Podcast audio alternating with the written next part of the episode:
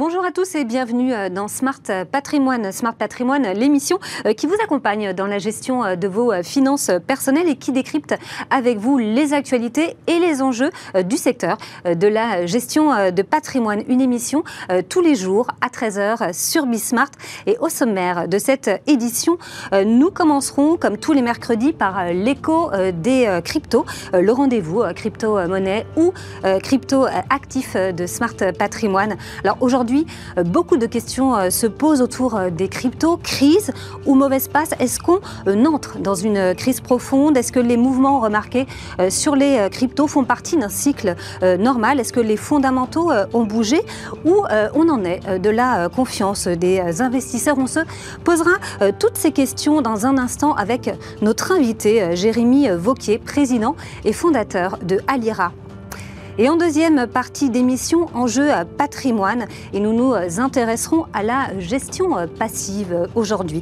Alors, est-ce qu'elle est euh, encore d'actualité? Est-ce qu'il faut au contraire privilégier euh, la gestion euh, active? Est-ce qu'elle est adaptée au contexte que nous connaissons avec une inflation qui explose, avec à la fois une dynamique baissière côté action comme côté obligation Le CAC 40 aussi, qui a connu un repli hier après quatre belles hausses. On a bien entendu euh, également la question de récession ou pas euh, aux États-Unis. Le contexte géopolitique est toujours euh, compliqué. Donc, est-ce qu'il faut la privilégier aujourd'hui dans ce contexte? C'est le thème que nous aborderons avec nos deux invités.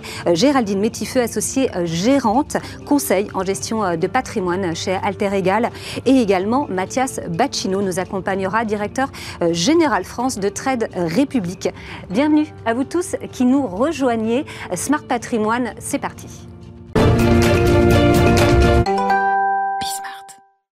Et nous commençons avec euh, l'écho euh, des cryptos, euh, le rendez-vous hebdomadaire des crypto-monnaies et également crypto-actifs aujourd'hui avec notre invité Jérémy Vauquier, président et fondateur de Alira. Merci beaucoup d'être avec nous. Bonjour, merci Marie. Merci d'avoir accepté notre invitation. Aujourd'hui, on se pose une réelle question autour des cryptos. Alors, crise profonde, au mauvais espace, peut-être pour ceux qui n'auraient pas bien suivi, est-ce que, en quelques phrases, vous pouvez nous rappeler le contexte et ce qui s'est passé sur les cryptos? Alors assez clairement, on est sur un marché qui est baissier hein, depuis, euh, depuis les derniers mois. On est à moins 50 sur, euh, sur Bitcoin, moins, moins 60 sur Ether. Euh, donc très clairement, le marché est baissier. c'est un phénomène qui est normal, qui est, qui est, usuel dans ce marché, qui évolue de, de, bulle en bulle et de correction en correction. Et je pense que ce qu'il faut aussi, c'est remettre en perspective aux, gains précédents à plus long terme. sur, sur Bitcoin, par exemple, Bitcoin, c'est x20 entre, entre 2019 et, mhm. et, et, le plus haut. Euh, Ethereum, c'est x50. Donc, effectivement, quand on perd moins 50, ça fait jamais plaisir. Mais je pense qu'il faut aussi le remettre en perspective avec euh, le, marché séculaire euh, dans son ensemble. D'accord. Donc là, c'est quoi? C'est une bulle? C'est quoi la quatrième, cinquième bulle? C'est là, sur Ethereum, c'est sur pardon sur Bitcoin, c'est la quatrième bulle, quatrième, euh, quatrième mouvement impulsif. Oui. et encore une fois, c'est la manière dont ce marché fonctionne. Donc là, ce que vous dites, hein, c'est simplement que c'est le cycle naturel, c'est un cycle normal. Il n'y a pas lieu de, s'affoler aujourd'hui. Bah, si, vous êtes sur des positions très court terme, il y a lieu de s'affoler. Enfin, il y avait lieu de s'affoler il y a quelques semaines. Maintenant, c'est un peu tard. Bien sûr. si vous êtes sur des positions à long terme euh, comme on recommande d'investir euh, plusieurs années, etc., a priori, euh, c'est n'est pas le moment de vendre. Au contraire, c'est le moment de conserver et de revenir à ça dans, deux, trois ans. Donc là, là c'est pas du tout une mauvaise passe. C'est vraiment quelque chose donc de naturel. Il n'y a pas de crise profonde. ça va pas. Pour vous, je sais pas quelle est quelle est votre votre conviction aujourd'hui? C'est bah, il faudrait. Ce qui va se passer, c'est qu'on va avoir vraisemblablement. Hein, j'ai pas de boule de cristal, mais a priori, on va avoir entre quelques mois et un an de, de, mauvais de, de vaches maigres. Un marché qui soit va latéraliser, soit va continuer un peu encore à descendre. Euh, on a le niveau de 20 000 sur, sur Bitcoin en tête, peut-être même que ça ira chercher un peu en bas. On n'a pas de boule de cristal encore une fois, mais a priori c'est plutôt la dynamique dans laquelle on est actuellement. Mais ce qu'il ne faut pas perdre de vue, c'est effectivement la dynamique long terme euh, dont on vient, la dynamique, mhm. et vers laquelle on va aller très vraisemblablement. Euh, sur, pour peu que l'investissement soit positionné sur, sur plus que quelques mois, euh, on est sur quelque chose qui est assez, assez gagnant a priori. D'accord. Aujourd'hui, euh, l'idée, ce serait quoi? D'acheter euh, du Bitcoin pour ses, pour ses enfants? Clairement. C'est vraiment si, de très long terme? Si vous voulez commencer à charger un petit peu votre, vos, portefeuilles, a priori, on, est, on commence à arriver dans les zones d'achat qui sont intéressantes. Je ne vous dis pas que ça ne va pas descendre dans les prochains mois, peut-être que ça continuera de descendre, mais vu qu'on ne le sait pas précisément, on achète un petit peu tout le temps quand le marché est baissier, euh, en mettant un petit pourcentage de son, mhm. son patrimoine ou de son, de son, portefeuille, quelques pourcents, euh, jusqu'à 5% par exemple, en fonction de votre tolérance à la perte. Euh, et ça, ça permet ensuite de s'exposer à des accidents positifs avec là des, espérances de gains qui peuvent être élevées à long terme. D'accord, ça ne peut pas descendre à zéro? Non. Bitcoin, Ethereum, non, parce que les, fondamentaux sont trop solides. On pourrait rentrer dans le détail de pourquoi, mais, mais les fondamentaux sont trop solides pour que, pour que ça descende à zéro. Il est clair que ça ne descendra pas à zéro. Sur des altcoins qui sont un peu plus fragiles, euh, on a eu l'exemple de Luna récemment. Là, oui. Euh, là, oui. Là, on peut avoir des descentes à zéro. Ça, ça existe. Mhm. Euh, mais Donc là, on s'en relève pas. Non, là, on s'en relève pas. Là, là une fois. Jusqu'où on peut s'en relever? Moins 90, moins 80 90, on s'en relève. Ethereum, la dernière correction, c'est moins 95. moins 95% sur Ethereum. Donc ça, c'est la correction qui a eu lieu en 2018. Mm, mm, mm, et ça, on s'en est très très bien relevé. On, est toujours là pour en parler. Et, et Ethereum a fait x50 ensuite, quoi. Est-ce que vous pensez qu'on va pouvoir euh, dépasser euh, les, les, plus hauts qu'on a connus? C'est une, question de temps. C'est une question de temps. Euh, on est dans un environnement avec l'inflation qui augmente, avec le prix des matières premières qui augmente, avec l'or qui va repartir à la hausse. donc dans cet environnement-là, à long terme, pour moi, c'est clair que les plus hauts ils seront dépassés. La question, c'est est-ce que ce sera dans deux ans, dans quatre ans Ça, on ne sait pas. Ça, par contre, on n'a pas d'idée. Mais là, aujourd'hui, aux gens qui paniquent, qui ont placé justement de l'argent dans les cryptos, qu'est-ce que vous conseilleriez? Moi, je, moi, je, conserverais, je, conseillerais de, conserver vos positions comme elles sont, euh, comme elles sont aujourd'hui. Encore une fois, je ne connais pas les expositions des uns et des autres. Si vous êtes trop exposé, sans doute qu'il faut réduire la voilure. Euh, mhm. Si vous êtes, euh, si vous êtes, si vous avez une exposition qui est raisonnable et, vous êtes entré de manière raisonnable sur le marché. Mhm. C'est quoi une, exposition raisonnable? Quelques pourcentages, jusqu'à ouais, jusqu'à 10%, quoi, on va dire. Jusqu'à 10% de son, de son patrimoine. C'est ça, ouais. Pour quelqu'un qui est. Après, ça dépend. Il y a des profils de risque qui sont différents. Bien sûr. Et, après, là, pour les gens qui, il y en a malheureusement qui ont pris des emprunts pour, aller, pour rentrer sur ce marché, on déconseille toujours de très mauvaise idée. Très très mauvaise idée. Ça, on peut le faire pour les SCPI. On peut pour les SCPI, mais, euh, mais les SCPI, c'est ça, sont pas cotés, euh, sont pas cotés toutes les minutes. Euh, Absolument. Pas cotés toutes les minutes sur les marchés. c'est une différence. Donc, donc sur les sur les cryptos, si vous êtes dans des situations où vous êtes surexposé, sans doute que c'est le moment effectivement de commencer à réfléchir à limiter les pertes. et pour un petit porteur. Pour un petit porteur, si vous êtes surexposé, il faut sortir. D'accord. si vous êtes, si vous êtes, si vous êtes plutôt dans une dynamique de long terme et que vous n'êtes pas surexposé, euh, c'est plutôt un bon moment pour rentrer. en fait, ça dépend surtout de vous, de, plus que du marché en vérité. Là, plus que jamais, c'est le moment pour rentrer. Pour rentrer à long terme, sur un investissement long terme. voilà, comme on le disait pour, euh, pour, les, pour les enfants, investir pour, pour ses enfants ou, ses petits, euh, ses petits enfants. pour, alors évidemment, tous les épargnants pour vous doivent avoir une partie de leur épargne dans, dans les cryptos. Donc on disait de 1 à 10, de 1 à 15 c'est à peu près ça. C'est à peu près ça l'idée pour diversifier correctement aller son portefeuille. Là, en fait, effectivement, l'enjeu c'est un enjeu de diversification. Euh, la classe d'actifs, la classe d'actifs euh, euh, cryptoactifs présente euh, des, risques différents et des bénéfices différents par rapport aux autres classes d'actifs. Donc, dans une optique de bonne diversification, même presque de, gestion en, bon père ou en bonne mère de famille, euh, le fait d'avoir de la crypto sur son portefeuille avec un, ensemble d'autres actifs, bah, ça, permet d'avoir une diversification qui est plus forte, ça permet d'avoir à long terme des rendements qui sont plus importants. Et pour peu qu'on reste dans des, dans des pourcentages relativement raisonnables d'allocation, euh, quand il y a des retournements de marché, et il y en a, il y en a tout le temps, on a du moins 50, du moins 80, c'est normal, euh, on, est sur une perte qui est limitée et on va perdre quelques pourcentages. Par contre, si inversement on fait x20, x50, vous faites x20, x50 sur, euh, euh, sur 10% de votre patrimoine, bah, c'est plutôt une bonne nouvelle. Quoi. Merci beaucoup Jérémy Vauquier d'avoir été avec nous. On en sait plus sur, sur la situation actuelle grâce à vous. on se retrouve tout de suite pour Enjeu patrimoine. A tout de suite. Et nous enchaînons avec euh, enjeu euh, patrimoine, un enjeu euh, patrimoine aujourd'hui dédié à la gestion passive. Est-ce qu'il faut aujourd'hui privilégier la gestion passive? Est-ce qu'elle est encore d'actualité dans le contexte qu'on connaît tous Évidemment, il y a l'inflation qui explose. On, a également les marchés qui ont pas mal bougé avec des, des, baisses aussi bien pour les actions que pour les obligations. On a un contexte géopolitique qui reste très compliqué. On a la chance d'être accompagné pour traiter du sujet euh, par euh, deux experts. Déjà, euh, Géraldine Métifeux, associée gérante et conseil en gestion de patrimoine chez Alter Egal. Merci beaucoup d'être avec nous. Et nous avons également la chance d'avoir avec nous en plateau Mathias Bacchino, directeur général France de Trade République. Merci beaucoup d'être avec nous pour parler de ce sujet, la gestion passive aujourd'hui dans le contexte. Est-ce que c'est une bonne idée, Géraldine? On va commencer avec vous. Est-ce que, qu'est-ce que vous en pensez, vous, déjà, de la gestion passive? Alors, je n'ai pas forcément une opinion sur la gestion passive euh, euh, à proprement parler. C'est-à-dire que la gestion passive, comme d'autres, euh, comment dirais-je, comme d'autres classes d'actifs ou comme d'autres façons de, voir la, gestion d'actifs à sa place dans n'importe quelle gestion de patrimoine. Et c'est vrai que nous, c'est une démarche qu'on a quand vous dites est-ce que c'est passé la gestion passive, je en fait, on l'a relativement pas utilisé sur les dix dernières années, même 15. C'est pas une conviction forte pour vous?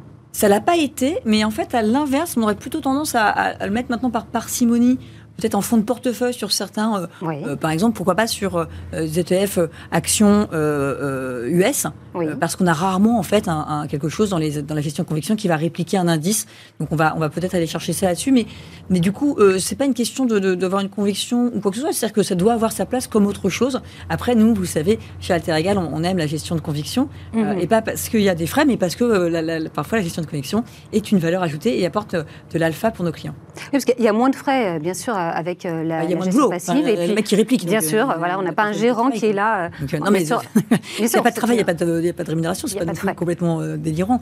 Non, c'est sûr que c'est moins cher en, gestion, c'est comment dire, c'est absolument pas discutable. Mhm. Mais après, si on regarde dans, les ETF, alors ça va peut-être s'améliorer, peut-être qu'il y aura, et Mathias va en parler sans aucun doute, mais, mais dans, les, dans les classes d'actifs aujourd'hui, et notamment si on prend l'année 2022, qui est une année extrêmement compliquée, 2021 est une année peut-être plus facile aussi pour, pour les indices d'une façon générale, si on prend 2022, bah, il y a des, gestions actives. Euh, qui ont fait euh, la joie de nos clients euh, versus peut-être une gestion passive qui aurait été moins pertinente. Alors, c'est vrai que Mathias, on a la chance que vous soyez avec nous. Alors, vous, la gestion passive, bien sûr, vous, vous allez nous dire hein, qu'il faut absolument en avoir, j'imagine. pourquoi, d'abord, il faudrait absolument en avoir aujourd'hui et, pourquoi peut-être plus aujourd'hui qu'hier? En fait, le, la question aussi, c'est pour qui, entre guillemets C'est-à-dire à, qui on parle, à quelle cible on s'adresse. Chez, Trade Republic et de manière générale, nous regardons euh, les grandes masses, c'est-à-dire la population générale et l'impact que l'on peut avoir sur l'épargne mhm. des Européens qui est suffisante en quantité, mais insuffisamment investie. C'est-à-dire que 85% de l'épargne des Européens aujourd'hui mhm. est investie, euh, épargnée, posée sur des supports qui ne rapportent rien. Donc face à, 5% d'inflation, 8% d'inflation, c'est un problème majeur. Et donc, pour résoudre ce déficit d'épargne retraite du mhm. grand public, d'épargne investie, d'épargne productive, eh bien, la gestion passive présente des atouts considérables pour cet objectif-là, cet objectif de démocratisation au grand public de l'investissement. Pour de la gestion de patrimoine, effectivement, avec des enjeux peut-être plus spécifiques, plus techniques, pour des patrimoines plus complexes, la gestion active peut présenter des atouts. Et on va rentrer dans la subtilité des différences entre gestion active et gestion passive. Mais la gestion passive, les ETF pour le très grand public, mhm. ça présente trois avantages majeurs. Donc là, c'est quoi? C'est investir son cash pour contrer l'inflation? C'est ça, ouais, c'est la démarche actuelle dans, euh, dans laquelle tout le monde doit entrer. On voit le message diffusé sur les réseaux sociaux d'ailleurs de manière très rapide de lutter contre l'inflation. Donc pour ça, la gestion passive, les ETF, hein, les, ces paniers d'actions indiciels, mhm. euh, présentent trois avantages majeurs. Le premier, c'est le prix. C'est que pour le très grand public, payer 2% en moyenne de frais de gestion, ça peut être un problème parce que c'est pour le très grand public plus difficile d'aller générer de la performance que pour les 2% de CSP+, qui investissent de manière donc professionnelle. Donc, ce n'est pas forcément intéressant de payer ces 2%. Euh. Exactement. Et donc, 2% mhm. sur une performance moyenne de 5%, par exemple, ça a un impact absolument considérable. C'est beaucoup. Les frais sont très importants dans la démarche de la gestion passive. Mais, d'un autre côté, on a un stock picker qui va choisir euh, des actions. Donc, est-ce que ça, c'est pas une garantie euh Alors, la, la garantie n'y est pas, puisque S&P euh, le démontre régulièrement avec ses études. Euh, de mémoire, euh, c'est 80% de, des fonds de gestion active qui ne font pas mieux que le S&P 500 en Europe ces dix dernières années, par exemple. En dollars ça, c'est... En euros, sur le S&P euro. Et donc, le, le, et c'est valable sur tous les horizons c'est valable sur toutes les géographies, c'est plus vrai sur les US, par exemple, où le marché est particulièrement favorable à la gestion passive. C'est moins vrai, par exemple, sur les small caps, les petites valeurs, où il y a plus d'accidents. Donc là, mhm. le fait d'avoir un stock picker peut être effectivement plus intéressant. Mais dans cet objectif de démocratisation auprès du grand public, les ETF, c'est une des clés déterminantes, vraiment déterminantes, du fait de, un, les frais, deux, la simplicité de compréhension. C'est un, un, panier oui, simple. C'est un panier géographique, c'est hyper simple à comprendre. Et trois, la simplicité d'exécution. C'est-à-dire que mhm. pour acheter un ETF, on ouvre un compte titre en 5 minutes chez un néo-courtier, on peut acheter un ETF, on peut en acheter en versement programmé, c'est très Parce que ça, c'est ce que vous conseillez, un investissement programmé. Tout à fait, ouais, particulièrement actuellement. C'est assez proche. Gestion passive, gestion active, ça ne s'oppose pas dans le mode de gestion et d'acquisition pour les clients. Je reviens juste sur euh, le point des 2% et 5%, juste parce qu'il ne faudrait pas non plus qu'on oublie de dire la vérité, c'est que les performances apportées par euh, les, les, Vous apportez des précisions. Je, précise pour que tout le monde comprenne bien ce qu'il en est. Mais je ne souhaite pas opposer gestion passive et active. Je pense que les deux peuvent collaborer. Mais sur la gestion active, quand vous dites qu'il y a 2% de frais pour 5% de performance, c'est 5% de performance nette, Mathias. Les performances sont toujours exprimées net des frais de gestion. Donc, euh, euh, au bout du bout, j'entends ce que vous dites, euh, mais néanmoins, c'est net de frais de gestion. Donc, en fait, il ne faut pas ajouter les frais à la perf, ou en tout cas les retirer à la perf. Mais après, sincèrement, la, simplicité d'exécution, la, logique, etc., je pense que vous y gagnez sans doute en clarté de message et peut-être que sur la, jeunesse d'un comment dirais-je une clientèle parce que vous, vous, le disiez très justement il y a quelques instants la gestion de patrimoine mmh. et trade république on n'a pas forcément exactement le même euh, type de, clientèle. Alors néanmoins, on peut, ceci étant, je pense qu'on peut arrêter avoir des clients communs, on en parlera une fois peut-être. Mais, mais, ce qui est sûr, c'est qu'en fonction des tickets d'entrée, on va pouvoir aller de plus dans de la sophistication. Ça, c'est vrai. Mais sur les ETF, très honnêtement, nous, on a découvert ça assez récemment, parce qu'on est très en retard chez Alter Egal. on n'est pas hyper innovateur, mais, innovateur. mais, mais de, la gestion passive, pour nous, encore une fois, on peut la mettre alors bien sûr, on achète programmé, pourquoi pas, mais, mais surtout en fonds de portefeuille. C'est-à-dire que. Bah, vous en mettez euh, toujours quand même un petit peu. Alors, on les met à travers de fonds. Euh, alors, on est ouais. Indécrottable. Oui. mais, et puis parce que, ne euh, faut quand même pas oublier que dans les outils qu'on maîtrise nous et qu'on utilise au quotidien pour nos clients, qui sont souvent des contrats type assurance ou Luxembourg, etc., cette, cette culture est extrêmement récente et l'éligibilité euh, des dix euh, produits est extrêmement récente aussi. Donc euh, il faut aussi qu'on se familiarise avec les, outils malgré tout. mais en, fonds de portefeuille, mais, pour citer un de vos concurrents, mais enfin pas concurrent d'ailleurs, mais, mais InvestAM, ils utilisent beaucoup d'ETF dans leur gestion mhm. active. Et c'est vrai que ça évite les biais gérants. Et l'avantage de cela, c'est que ça évite les vigilants. Ce que je reproche à la gestion active, c'est que ça polarise sur les bulles naturellement, puisque... La gestion active ou passive, Pardon, ça, merci. ça, J'écoute, je, vous, écoute, C'était vous, en fait, qui écoutiez. ça, polarise un peu sur les... Sur, comment dirais-je, justement sur les sur les bulles, puisque bah, les indices, quand même, si on prend le S&P 500, euh, au 31 décembre, c'était 25% les GAFAM. Mmh. Alors c'est un peu moins maintenant grâce euh, à cette perte. Mais, là, en, temps de crise, hein, parce qu'il y a, l'inflation euh, qui explose, on, là on, l'a vu, actions comme obligations, c'était pas très satisfaisant au niveau des résultats. le CAC 40, après 4 jours de hausse, a de nouveau été en, repli hier. On a vraiment un, contexte, on a bien sûr la, situation géopolitique. On a récession ou pas aux États-Unis, tout ça? Là, vraiment, on est en temps de crise. ça, c'est, oui, mais alors là, en temps de crise, est-ce que la gestion passive va surperformer la gestion active ou pas? Ça, ça dépendrait de la classe d'actifs. C'est-à-dire que si vous êtes sur une classe d'actifs actions et que les actions sont globalement au tapis, il n'y a pas tellement de raisons qu'elles soient bien meilleures. Enfin, je ne sais pas, Mathias. Mais... En fait, euh, je voudrais faire un éloge de la passivité euh, en, en, en, temps de crise, justement. non, mais de manière plus large. Ça a son charme. Sur, sur, l'investissement, parce qu'en fait, toujours dans cette perspective de démocratisation de grand public et d'adoption, puisque c'est le phénomène qu'on voit actuellement. Le, le, la passivité, c'est dans la réplication, dans la gestion indicielle, mhm. avec euh, les, les, ETF, c'est ce qu'on appelle la gestion passive.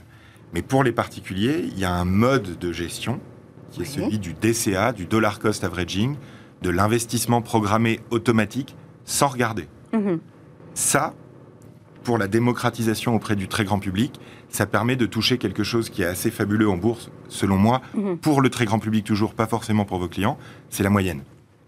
Donc en fait, en période de crise, ce qui va être d'autant plus intéressant, c'est deux choses. Un, d'être exposé petit à petit, mhm. c'est-à-dire de rentrer petit à petit dans le marché pour lisser la volatilité et surtout éviter de tout mettre au pire moment. Bien qui arrive régulièrement quand on mhm. essaye de tout mettre d'un coup, puisque les marchés sont au plus bas ou au plus haut, c'est-à-dire au meilleur moment pour investir, 0,2% du temps. Là, là c'est un bon moment, là, tout de suite euh C'est un bon moment pour commencer à investir un petit peu tous les mois. Comme hier, comme avant-hier, comme euh, la semaine dernière, comme la semaine Comme demain, quoi. Exactement. C'est pas le bon moment pour tout mettre en bourse sur les actions, c'est évident. Ça l'est jamais. Ça l'est jamais, mais encore moins maintenant. Ça pouvait mhm. l'être euh, en mars 2020, certains l'ont fait, et beaucoup de jeunes en particulier l'ont fait. C'est l'expression euh, euh, buy the deep, euh, qui, est, euh, acheter la baisse, qui, est, très présente sur les, réseaux sociaux actuellement. Justement, est-ce que c'est quelque chose qui, plaît particulièrement aux jeunes gens, ou, peut-être aux femmes également, qui vont peut-être avoir plus tendance à se tourner vers la gestion passive qu'active alors là, très sincèrement, euh, sur notre clientèle, euh, c'est pas très genré, hein, l'agence passive ou active. Pour nous, ça change pas, ça change pas grand-chose. sur, le très grand public, on a observé, on, a fait une étude avec un partenaire sur 200 000 de nos clients en Europe. Donc, il y a la plus grande étude réalisée sur les investisseurs particuliers. D'accord. Et effectivement, il y a un biais féminin vers les ETF par rapport aux actions.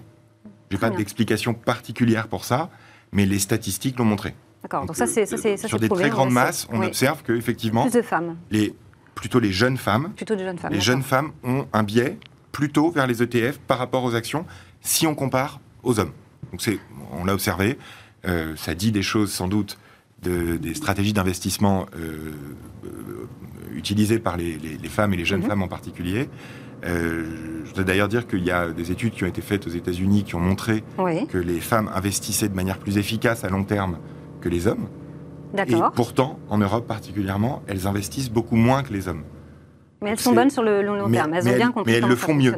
Et donc en fait, c'est une inefficience, mhm. c'est aussi une injustice. Euh, qu'il faudra régler, mais ce sera l'objet euh, d'une autre discussion, j'imagine. Euh, Mathias, qu'est-ce que vous pensez du rapprochement entre Amundi et Lixor? Bah, Je crois qu'on doit s'en féliciter. C'est l'émergence en France d'un champion d'envergure mondiale des ETF. Donc pas que, mais entre autres des ETF. Tout à fait. Et quand on voit que l'utilisation des ETF a doublé en France là en un an, et a explosé euh, littéralement ces dernières années auprès des particuliers, et particulièrement des jeunes, eh bien, on peut que se féliciter d'avoir mmh. en France l'émergence d'un champion d'envergure internationale pour aller apporter bah, les solutions aussi euh, d'investissement de demain pour le très grand public. Alors, ah, si on, se projette vraiment, puisqu'on on peut parler vraiment d'investissement à long terme, enfin, on parle toujours d'investissement euh, à, long terme. Euh, là, euh, là c'est, si on, parle de la réforme, la réforme des retraites, la meilleure réforme des retraites, je crois, Mathias, vous m'aviez dit, ce serait permettre à chaque Français, à partir de 18 ans, de mettre 20 euros par mois dans un ETF Monde. Ça, vous, qu'est-ce que vous en pensez? Je crois qu'il a dit ça. Il a dit ça, par mois, ce serait vraiment le mieux pour moi. Et je, te laisse, je vous laisse les 20 euros par mois, moi je prends les 2000. Juste vous donner un chiffre si les, les jeunes Français de moins de 35 ans, en 2000, donc avant l'explosion de la bulle Internet, avaient commencé à mettre, la moitié d'entre eux, avaient commencé à mettre 50 euros par mois sur un ETF monde. Aujourd'hui, on aurait 170 milliards d'euros de pouvoir d'achat en plus dans le pays. Voilà. C'est aussi simple. Enfin, d'épargne, quoi. Est-ce que en 2000, on n'est pas, encore à la retraite en 2022 enfin, J'ai refait mes comptes, normalement, on n'y est pas. En fait, le, le bon calcul, c'est que tous les jeunes de 30 ans aujourd'hui, dans l'état actuel des retraites, devraient mettre 5% de leurs revenus tous les ans et que ça leur rapporte 5% mhm. par an. Donc c'est 5% de tes revenus à 5% par an à partir de tes 30 ans. Si tu fais ça, à 64 ans, tu as 100% de taux de remplacement. C'est-à-dire que ta retraite par répartition plus ta capitalisation individuelle font cette moyenne-là. Non, mais moi, je pense que. Alors, euh, j'ai pas les chiffres en tête, mais on, pratique sur nos clients, parce qu'on a des clients assez jeunes. Euh, euh, c'est un pour la question de patrimoine, c'est assez rare. On a plutôt, alors, assez jeunes, moins, moins jeunes que 25 ans, et on en a quand même, mais assez peu, plutôt aux alentours de 42. Euh, peut-être que pour attirer les, jeunes gens, il faudrait euh, proposer ce système-là. On n'a pas, on n'est pas du tout, enfin, on n'est pas calé pour. On a, vous savez, on, parle souvent de segmentation de clientèle. Je pense que nous, on n'a pas les moyens sur le d'avoir une clientèle extrêmement large avec tous les types. On sait, voilà, je pense qu'on franchement, on saurait pas faire. Euh, c'est très complémentaire. complètement. Voilà. chacun ses spécificités. Non, puis nous, très souvent, nos clients peuvent avoir un compte titre ailleurs et ainsi de suite, nous poser mhm. des questions. Enfin, nous, ça ne pose aucune difficulté. On n'a pas vocation à détenir 100% du patrimoine. Enfin, on aimerait bien, mais on n'a pas vocation à faire. Mais effectivement, nous, les versions programmées, c'est quelque chose. nous, on travaille sur le budget de vie de nos clients, le matelas de sécurité. Et au-delà du matelas de sécurité, mhm. c'est peut-être ça qui va clocher plus sur certaines populations, c'est que euh, cette inflation-là, aujourd'hui, elle, va finir euh, par poser problème pour ceux qui ont moins de moyens, puisque par définition, ils auront moins d'épargne. Il va falloir qu'on résolve ce problème. Alors, si l'augmentation des salaires euh, euh, rentre dans, une spirale euh, non vertueuse, alors c'est pas ça qu'il faut faire mhm. non plus, mais, il va falloir qu'on trouve une solution pour régler cette inflation. Moi, je suis d'un éternel optimisme, donc je, je, tout miser sur Christine Lagarde et le mois de juillet, personnellement. Après, après, je pars en vacances de toute façon, mais, mais globalement, ça va être ça. Et oui, l'épargne mensuelle, ça lisse les points d'entrée. Ça permet de prendre plus de risques, et là où on s'inquiète toujours un petit peu. On est toujours un peu en train de regarder, même nos clients, même les hommes, même les femmes peu importe le niveau, c'est les enquiquines de mal rentrer. Et nous, chaque année, on a forcément des clients qui rentrent un peu moins bien que les autres. Mhm. C'est obligatoire parce qu'on est obligé de faire des choix et que si on rentre pas sur un marché, on le laisse passer tout le temps. Et on ne trouve jamais que c'est le bon moment. C'est-à-dire que là, ça a beaucoup baissé. Les gens vont dire ah ouais, mais ça va peut-être encore baisser ouais ou pas. Enfin, c'est déjà bas, donc on peut peut-être déjà commencer à regarder. Ça peut être un point d'entrée. c'est toujours des points d'entrée. De toute façon,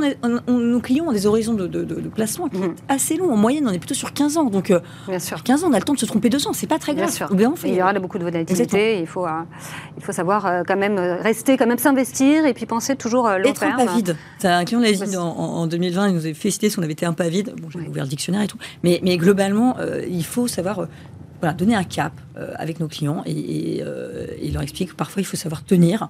c'est tout pourri, on n'est pas obligé de dire les, trucs routiniers, les emprunts russes, on a le droit de s'en débarrasser au bout d'un moment, mais pour le reste, on doit tenir un cap, je pense. Et donc investir tous les mois, ça permet de, euh, de, comment dire, de, contrer ce problème de finance comportementale mhm. qui fait qu'en fait on vend toujours au pire moment, on achète toujours au pire moment. Enfin, le truc où le mec, quand j'ai entendu en fin d'année dernière. Ça permet peut-être de, de, raison garder, enfin, de rester. la tête froide. L'année dernière, je ne sais pas si vous entendez, mais sans doute, hein. on avait, je sais pas 7 ou 8% des Français qui, avaient, qui étaient revenus sur les mm. actions euh, en direct. je me suis dit, ah bah, c'est foutu.